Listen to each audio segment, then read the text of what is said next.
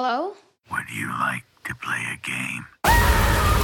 Este viernes, prepárate para gritar de miedo. Scream, clasificada R, solo en cines el viernes. Carlos Alfredo, tu mamá vino por una semana. Ya hace un año que vive con nosotros. Hasta trajo sus gatos. ¿Y yo qué puedo hacer? Lo que puedes hacer, Carlos. ¿Y él quién es? Es Miguel, nuestro experto de TurboTax Live. Como tu suegra hace un año que vive con ustedes, you can claim her as a dependent y así obtener esa deducción de taxes extra. Hacer taxes puede parecer dramático. Por suerte, los expertos bilingües de TurboTax Live te ayudan a obtener el máximo reembolso sabiendo que tus taxes están bien hechos. You do your thing, we've got your taxes. Intuit TurboTax Live. La preparación de taxes y la aplicabilidad de las deducciones varían según el individuo. Cinefiliando, tu podcast sobre estrenos de cine, series, servicios de streaming y mucho más. Ender Gamero y Samuel Sorto nos contarán lo más relevante de la semana sobre el séptimo arte. Ve por tus palomitas y que empiece la acción.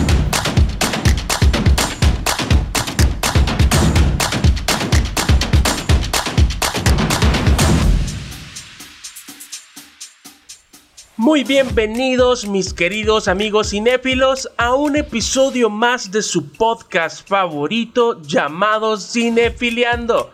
Y como ya saben, en este podcast siempre, de los siempre, hablamos sobre cine, series, eh, servicios de streaming y curiosidades, cartelera, estrenos y mucho, pero mucho contenido más que yo sé que a ustedes como cinéfilos les encanta. Bueno, acá me encuentro con mi querido amigo Ender Gamero. Ender, ¿qué tal? ¿Cómo has estado? Hello, hello amigos, muy buenas tardes, noches, dependiendo del momento en que nos estén escuchando. Para nosotros es un placer tenerlos acá en este podcast que sabemos que se ha convertido en el favorito de muchos de muchos cinéfilos, ¿verdad? Que les encanta estar al tanto de lo que está sucediendo alrededor del séptimo arte. Así que bienvenidos al episodio 12, Samuel. En serio que estamos muy contentos de llegar ya al 12, imagínate. Casi llegamos a mi edad, ¿verdad? Pero ahí vamos. ahí vamos, ahí vamos. Para celebrar estos tres meses de rodaje de este podcast, pues también tenemos a un invitado muy especial, no para esto, ¿verdad? Es para un episodio especial que vamos a subir en los próximos días. Y es a nuestro querido amigo, locutor, también actor de doblaje, que es de lo que vamos a conversar un poquito con él. Eh, Carlos Cisneros. Él nos escucha siempre, nunca se pierde ninguno de nuestros episodios. Así de que desde ya les hacemos esa invitación para que puedan escuchar ese episodio especial que les aseguro les va a encantar. ¿O no es así, Ender? Sí, sobre todo porque vamos a aprender algunas técnicas y vamos a conocer cómo es el mundo detrás de ese micrófono que hace que nosotros entendamos las películas y series también, por ejemplo, el juego del calamar, que sabemos que tiene un idioma que no entendemos para nada. Ahí obligatoriamente yo te lo juro, Samuel, que, que lo vi doblado al español, porque si lo, lo veía pues en, en el idioma original, créeme que me iba a perder, ¿verdad? Así que gracias a esas personas que hacen posible que nosotros entendamos las películas de cualquier idioma, ¿verdad? ¿Qué te parece si nos vamos a la primera sección de noticias, Ender? Vámonos. Bienvenidos a las noticias cinéfilas y hoy se han puesto pues muy tecnológicas y vamos a hablar de este nuevo concepto. Bueno, relativamente nuevo en sí, de lo que sabemos que esta semana dio mucho de qué hablar sobre el speech que dio Mark Zuckerberg a raíz de su nuevo proyecto multimillonario al cual ha denominado Meta, ¿verdad? Hablando del metaverso y por qué creen que vamos a hablar de esto. Y es que esto que justamente ha sido como un boom en las redes sociales, es algo que el cine ya lo había previsto. ¿O no es así, Samuel? Justamente estábamos hablándolo, ¿verdad? De que en muchas películas vemos esa referencia. Sin embargo, algo curioso que es que al menos este término de metaverso no es nuevo. De hecho, surgió allá por 1992 en un libro que se denominó Snow Crash y ahora pues ya sabemos que es muy muy famoso, ya seguramente muchos lo están leyendo, sobre Neil Stephenson, donde hablaba sobre un mundo paralelo en el cual si ustedes leyeran el libro se, darían cuenta de que el metaverso no es algo tan tan bueno, ¿verdad? De cierta medida vuelve eh, un mundo muy oscuro y esperamos que no, no sea así, Samuel. No sé tú qué me podrías decir, pero yo tengo un poquito de miedo, la verdad. Sí, la verdad, Ender, eh, con tanta tecnología y bueno, desarrollar ese tipo de mundos. Eh, me hacen recordar como a Matrix, sí. donde, donde las personas viven en una realidad virtual y pues ya tenemos esa referencia en que no trae tantos beneficios. Inclusive Exacto. también tenemos el libro que lo adaptó Steven Spielberg, eh, Ready Player One, donde prácticamente es algo similar. Exacto. Y en esa película el protagonista es uno de los millones de usuarios que se conectan pues a un mundo utópico virtual llamado Oasis, ¿verdad? Para los que no han visto aún esa película y el asunto es, es muy interesante debido a que investigadores como Fernando Santamaría González describen incluso hasta cuatro tipos de metaversos a raíz de esa película. De hecho, está los mundos virtuales en sí, los mundos espejo, la realidad expandida y el live blogging, ¿verdad? Eso es muy interesante, Samuel. La verdad que si nos metiéramos de lleno a estudiar todo esto, seguramente nos, nos sorprendería aún más, ¿verdad? A mí lo que me sorprende de esta noticia es que eh, cómo está evolucionando de rápido el, mundo y cómo es que poco a poco, por, por, explicarte de alguna manera, poco a poco nos vamos sumergiendo ya a lo que nos han querido mostrar muchos cineastas con respecto a estas, eh, a estas realidades virtuales. O sea, vivir en otro tipo de, de mundo. No sé tú, pero Exacto. igual a mí sí. todavía, a mí con solo pensarlo me está dando un poco de miedo. No, y Samuel, ¿y sabes qué? ¿Cuál ha sido el detonante de todo esto? Justamente lo que estamos viviendo con lo sucedido a raíz de la pandemia por COVID-19. Eso ha hecho que todo se acelere a un nivel que quizá nunca lo habíamos previsto. O sea, la educación en sí nunca se pensó que fuera totalmente virtual y hoy no solo lo hemos tenido que hacer por, por lujo, sino por la necesidad, ¿verdad? Justamente creo que Mark ha visto el mejor de los momentos para decir, ok, voy a lanzar esto porque ahorita es todos me van a perdonar porque saben que es una necesidad. O sea, muchos, yo sé que eh, quisiéramos poder en este momento viajar a cualquier lugar del mundo, pero a raíz de lo que está sucediendo no podemos. Entonces, esa va a ser como una alternativa que al menos Mark nos quiere, nos quiere dar, ¿verdad? Más adelante. No sé, quizá faltan algunos 10 años para ver esto más eh, solidificado, pero no estamos tan lejos, Samuel. Correcto, bueno, a ver qué nos espera con esta noticia y, y la visión de, de, Mark Zuckerberg. Ya te veo, Samuel, ahí, ¿verdad? En una cita con, con una alemana, ella virtualmente y tú ahí natural en, en, una mesita, ¿verdad? No, sería, sería bueno, son uno de los pocos beneficios. Sí, pero mira, la verdad que ahorita también el caso de los videojuegos es, están dando mucho espacio para esta, este tipo de universos, ¿verdad? Por ejemplo, Fortnite, Roblox y Animal Crossing New Horizons son algunos de los ejemplos que ya la gente se considera un, el avatar en sí que eligen, ¿verdad? Para andar luchando en esos mundos paralelos. Así que la mente en sí ya se está adaptando. Correcto. Y bueno, Ender, también tenemos una noticia eh, muy trágica con respecto a lo que pasó esta semana sí. con Alec Baldwin en el rodaje de su nueva película, de su nuevo proyecto. Eh, y bueno, yo creo de que no es desconocida la noticia porque Internet fue eh, un boom, explotó con tantas cosas y tantas eh, publicaciones que se dieron en esta semana con respecto al actor Alec Baldwin. Y bueno, lo que pasó, Ender, es que el actor accidentalmente asesinó a Alina Hutchins, eh, la directora de fotografía de la película Rod, su nuevo proyecto, y hirió también al director de la misma película, Joel Sousa. Según informes y declaraciones del mismo director de la cinta, que ya se encuentra estable por su ingreso al hospital, dijo, según sus palabras, que todo se trató de negligencia por parte de los encargados de la utilería de la cinta, que provocó este momento trágico. El actor se pronunció y dijo estar consternado por esto y que está colaborando con la policía eh, para dar con los responsables del incidente.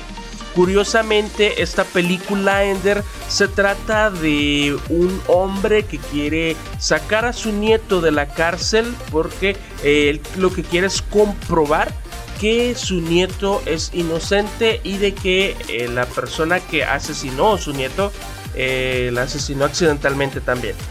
Eh, como, como hay, hay, un paralelo con, eso, hay, hay algo similar con lo que pasó en la vida real. Y pues hay muchas cosas que han sucedido en esta semana alrededor de eso, porque se hablaba también que eh, Alec Baldwin es el actor, el, principal de esa película, pero también es un productor. Ah, eh, ¿Qué es lo que pasa? Si la policía eh, investiga y determina de que todo se dio como el actor dice, o sea que fue accidental, ya que los encargados de utilería serían los culpables y todo, pues no habría ningún problema.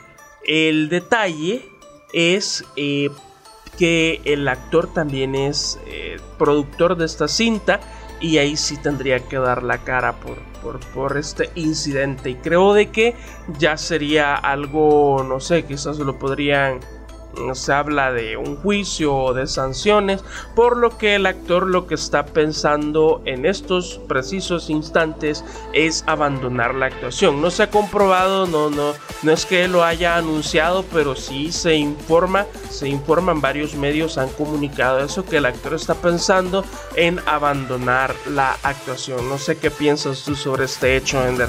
Mira, la verdad que me gustaría que lo analizáramos de una manera más general y es que la industria cinematográfica, como cualquier otra industria, ¿verdad? Es peligrosa en cierto sentido. Si no veamos lo que sucedió también hace algunos años con Resident Evil, donde, bueno, sabemos que la protagonista era Mila, Mila Jovovich y un grupo de personas de extra, digamos, que interpretaban a los no muertos, ¿verdad? Se cayeron de una plataforma y pues tuvieron heridas, lamentablemente se hirieron y todo eso. Pero afortunadamente podemos decir que no hubo ningún muerto. Sin embargo, hoy podemos decir que se llegó a ese extremo, ¿verdad? Y han habido en muchas producciones, si nos, nos pudiésemos hacer memoria, salen muchas desgracias en todo esto, incluso que se caen de caballos, porque sucede a veces, como por ejemplo Tom Cruise, ¿verdad, Samuel? Que es de los que no le gusta usar extras, ¿verdad? O sea... Eh, a él le gusta hacer sus propias escenas. exacto, vive al extremo. Sin embargo, ahora esto va más allá porque no asesinó a un actor, asesinó a alguien que estaba detrás. Así que podemos ver que el peligro no, no acecha solo a los actores entre sí, sino también a las personas que andan ahí, a los gaffers, a, incluso al pobre director que está dando eh, la señal, ¿verdad? Así que hay que tener muchísimo cuidado, ¿verdad? En este sentido, para todos aquellos que nos escuchan y están en este mundo de la cinematografía.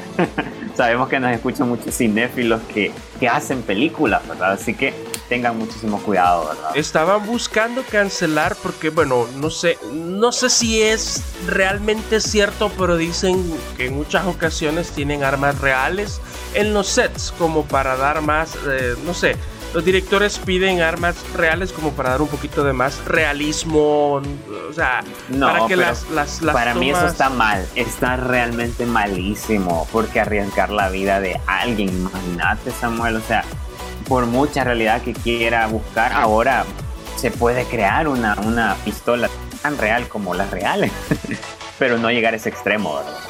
Pero como te digo, lo que se está buscando en este caso es eh, cancelar que en los sets existan eh, utilería real, sino de que todo sea todo sea em, eh, de juguete o, o réplicas, nada más. Pero bueno, a ver en qué termina esta noticia. Y con respecto a lo que decías, pues este caso se, se parece mucho a lo que pasó con Brandon Lee allá por el, noven, sí, por el 1993 que sucedió ese trágico hecho también donde en una escena eh, una escena de la película donde unos eh, no sé donde donde unos maleantes estaban eh, tienen que disparar al cuervo porque así era el personaje que tenía Brandon Lee pues le cayó una bala real o sea, un caso bastante similar a lo que pasó acá con Alina Hutchins, que se dice que era una de las eh, directoras de fotografía más prometedoras y ya tenía un par de galardones eh, por parte de la academia y Hollywood porque era una de las jóvenes, ¿verdad? De las jóvenes. En ascenso. Sí, correcto. Bueno, pero esperemos, ¿verdad? Que esto no se vuelva a repetir nunca más bueno, a raíz de todo esto, ojalá que se creen nuevas, nuevas reglas, nuevas leyes en la parte de la producción audiovisual. Ahora, ¿qué te parece entonces, Samuel, si luego de algo tan lamentable pasamos a algo más alegre y en este sentido porque vamos a hablar del trailer que se ha develado de Lightyear, la precuela de Toy Story, para conocer a fondo, ¿verdad? A Buzz, este personaje icónico a raíz de toda la saga de Toy Story.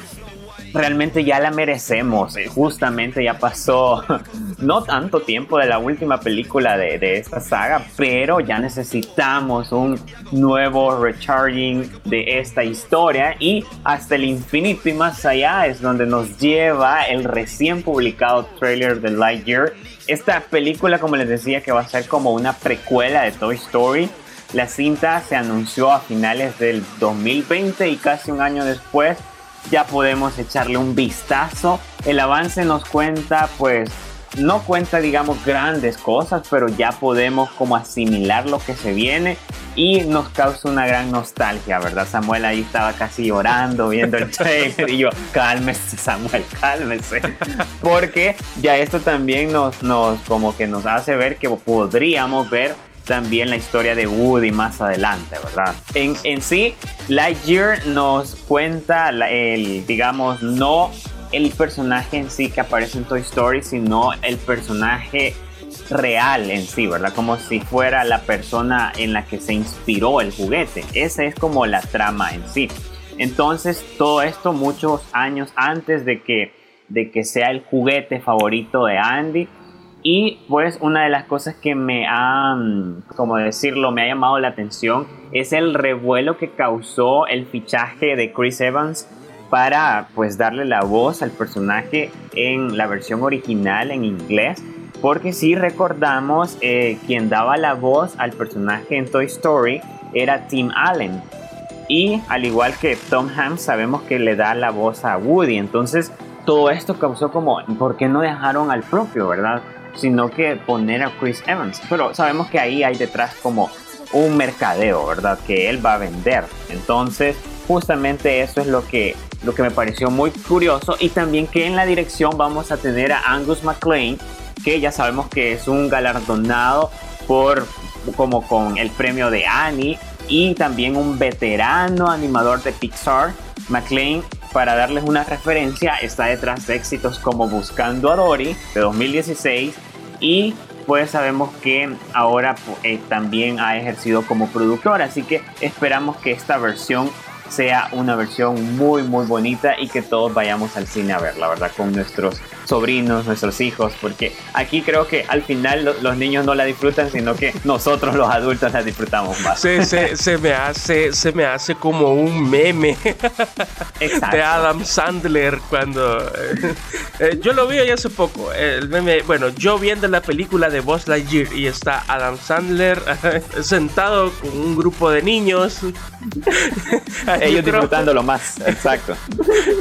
no, yo creo que, que en ese meme Adam Sandler que nos representa a nosotros lo estaba, disfrutando más la película. Exacto, justamente. Así que vamos a ver qué más nos puede dar adelante. Estén pendientes en nuestras redes sociales como arroba cinefiliandosb porque ahí les vamos a estar dando eh, las noticias calientitas. Solo, solo diré que esa película tiene, no sé, uno de los mejores gráficos que yo haya visto en una película de Pixar. ¡Wow!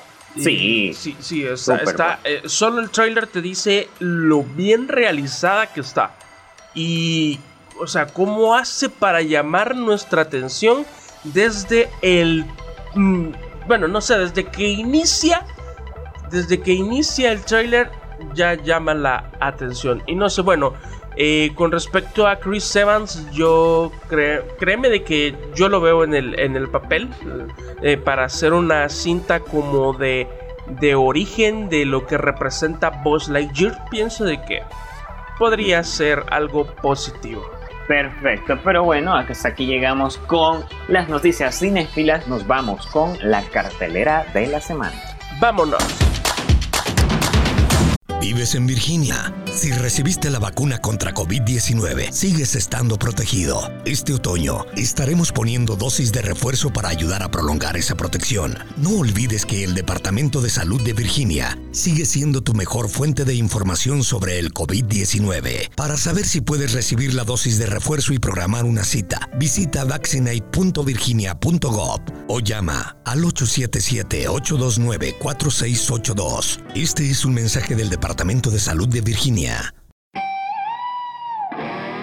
Attention shoppers, we now have taste in the bread aisle. Dave's Killer Bread. That's right, an organic bread that doesn't need three spoonfuls of sriracha jam to delight your taste buds. Dave's Killer Bread is a 21 grain salute to the end of boring bread, a brand on a mission to make the most out of every loaf, to rid the world of GMOs and artificial ingredients, and plant the seeds of good in all that they bake. But Dave's Killer Bread has done more than raise the bar on bread. In fact, Dave's Killer Bread was built on the belief that second chances can change lives. When its founder, Dave, the guy with the guitar you see on every loaf, returned to the family bakery after 15 years in prison. Dave took that chance and ended up creating what would become the country's number one organic bread while never forgetting his not so easy path. That's why at Dave's Killer Bread, they proudly practice second chance employment, hiring the best person for the job, regardless of criminal background. And by the taste of it, things have worked out rather well. Dave's Killer Bread, bread amplified.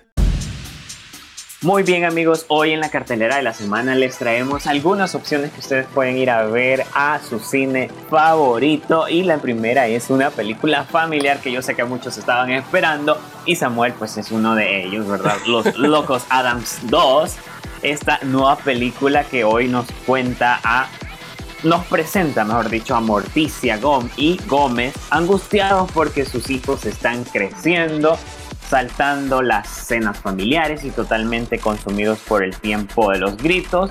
Para recuperar su vínculo deciden meter a Miércoles Toxley, el tío Fester y el resto del equipo en su caravana embrujada y salir a la carretera para unas últimas y miserables vacaciones familiares. Algo similar como lo que habíamos visto, ¿verdad? Con, con Hotel Transilvania en su última entrega, ¿verdad? Donde vemos que los personajes deciden irse de vacaciones y que tantas ganas nos están dando a nosotros también, ¿verdad? De, agarrar ahí un carro e irnos en carretera. para ya lo, vamos a hacer, ya lo vamos a hacer. Exacto, sí. La verdad que a raíz de cuando yo vi, por ejemplo, la, la película ganadora del último Oscar, mejor película, eh, Nomadland, de esta, de Chloe Zhao. exacto. Entonces me dieron una grande ganas de agarrar un carro e irme así, sin qué ni para qué. En serio, ya estas películas como que nos están comunicando algo, ¿verdad? Siento yo. Así indirectamente que nos vayamos de vacaciones. Sí, lo necesitamos. Pero bueno, también hay otra opción y esta opción ya la vio Samuel, de hecho. Sí, yo la vi y bueno, a mí me gustó. De entrada lo digo. Eh, y también digo que también comprendo que puede haber gente que quizás, o personas que quizás no le va a gustar porque la película en sí es un poco pesada. Y estamos hablando de Duna, o Dune como se le conoce en inglés. El nominado al Oscar, Denis Villeneuve que ya nos ha sorprendido con películas como La Llegada, Blade Runner 2049. En esta ocasión dirige Duna, una producción de Warner Brothers y Legendary Pictures. La adaptación del destacado bestseller del mismo nombre escrito por Frank Herbert es un viaje mítico y emocional de un héroe. Cuenta la historia de Paul Atreides, un joven brillante, talentoso y con un destino que va más allá de su comprensión. quien debe viajar al planeta más peligroso del universo para garantizar el futuro de su familia y de su gente. Sin embargo, fuerzas malévolas están en conflicto debido a que el planeta es proveedor exclusivo del recurso más valioso que existe, un producto capaz de desbloquear el potencial más grande de la humanidad. Solo aquellos que logren conquistar sus miedos sobrevivirán.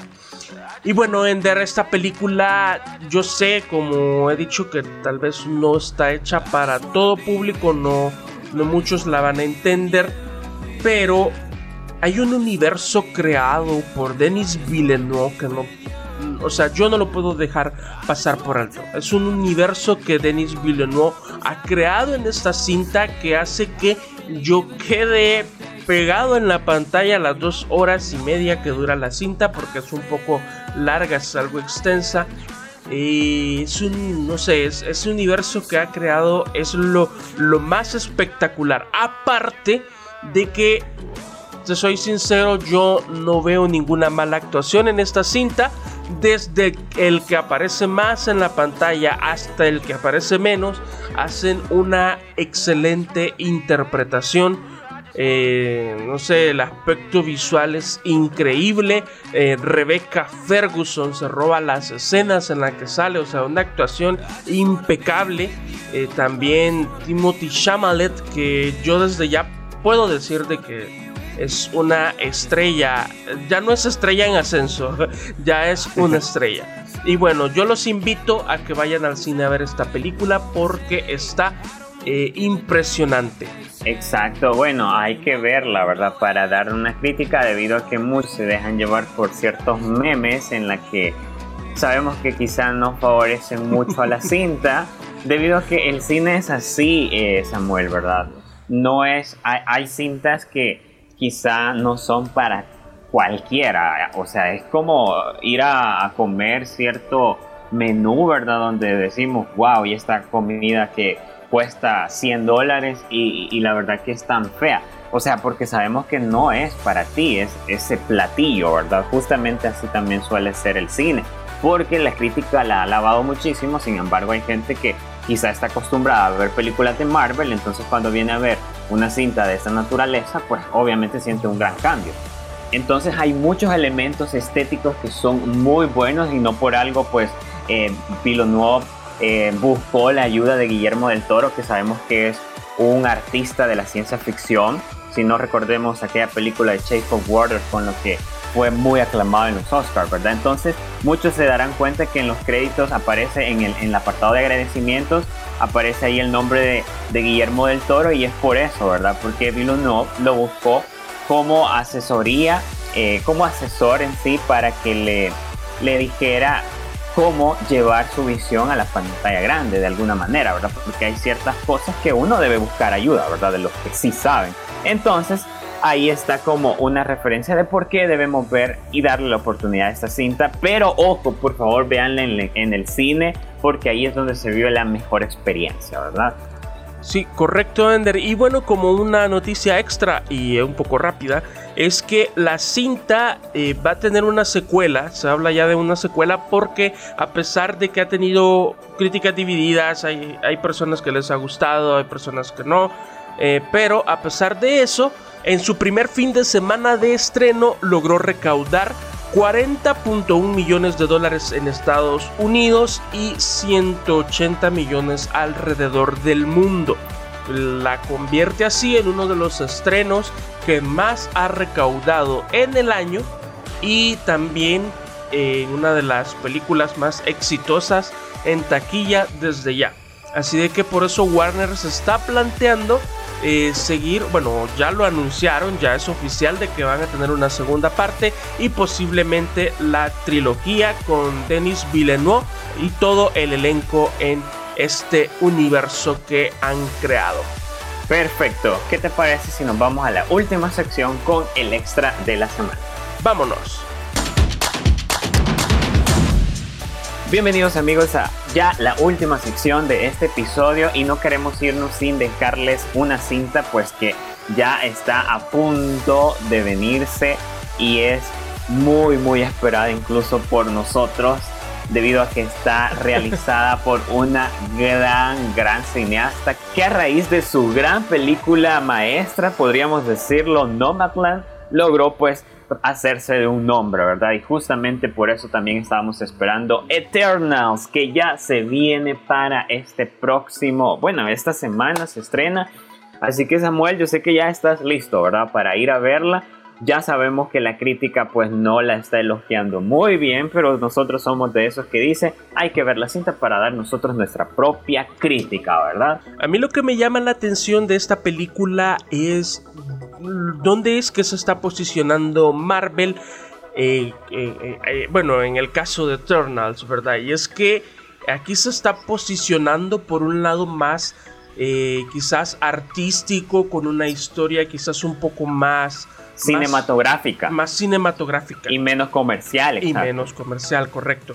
O sea, yo me llama, a mí me llama la atención como, como fan del cine que me gusta ver películas. Imagínate que a mí muchos, muchos de mis amigos que vieron Dune me dijeron, no, es que esa película es extensa, densa y aburrida, pero a mí me, gustó, me, me, pareció. Eh, por eso es de que yo digo, bueno, en Eternals Marvel se está, se está aventurando a hacer algo diferente a lo que ya nos tiene acostumbrados. Entonces a mí me, genera más expectativa ese, ese tipo de, de, cambios algo que sabemos que DC se ha atrevido a hacer mucho antes, ¿verdad? Hacer las películas, sí, de superhéroes, pero con un, con un nivel em, profesional súper alto, como lo, fue la trilogía de Christopher Nolan, ¿no? Que incluso hasta tuvo nominaciones a, grandes, a grandes premios cinematográficos. No lo mismo con, con Marvel, que, nunca está, ¿verdad? En, en, grandes premios. Así que ojalá que Eternals le pueda dar ese, ese empujoncito que necesita, porque ya vimos que ganar dinero sí puede, pero hacer cosas, hacer cosas como que le va a dejar un legado a la industria cinematográfica, como que no mucho, ¿verdad? Sí, bueno, y esperemos de que esta película en realidad, bueno, yo espero de que le vaya muy bien. Y bueno, hay que verla para terminar de juzgarla. Que yo eh, con solo ver con solo ver a Chloe Sao ahí, pues yo pienso que no me va a decepcionar. Sí, sabes que yo la admiro a ella porque cuando, cuando la veo a ella me acuerdo de, lo que de lo que muchos dicen, ¿verdad? Que, que a veces las mujeres tienen que tener un, un gran así cuerpazo y que serlas no sé qué para entrar a la industria cinematográfica, pero ella es el símbolo de que tu humildad, ser como eres, eso y tu gran talento es lo que realmente te abre las puertas y es lo que ella ha hecho, ¿verdad? Así que justamente por eso vamos a ir a ver Eternals a el cine. Y bueno amigos, llegamos ya al final de este episodio, esperando que se hayan divertido con nosotros y se hayan pues informado de todo lo que está aconteciendo alrededor del set Primo Arte. Yo soy Ender Gamero y esto fue para ustedes un episodio muy especial. Correcto, Ender. Nada más recordar que entre semana tenemos el episodio especial con una entrevista a un actor de doblaje. Así que los invitamos para que estén pendientes de ese episodio especial que subiremos entre semana.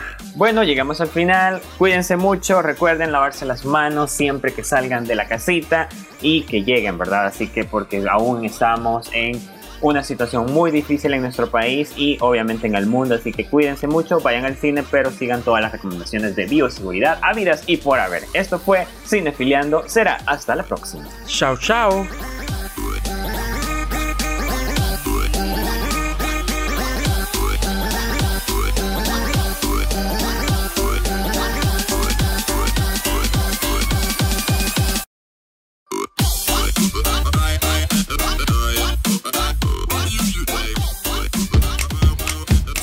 El podcast. Hello? Would you like to play a game? Este viernes, prepárate para gritar de miedo.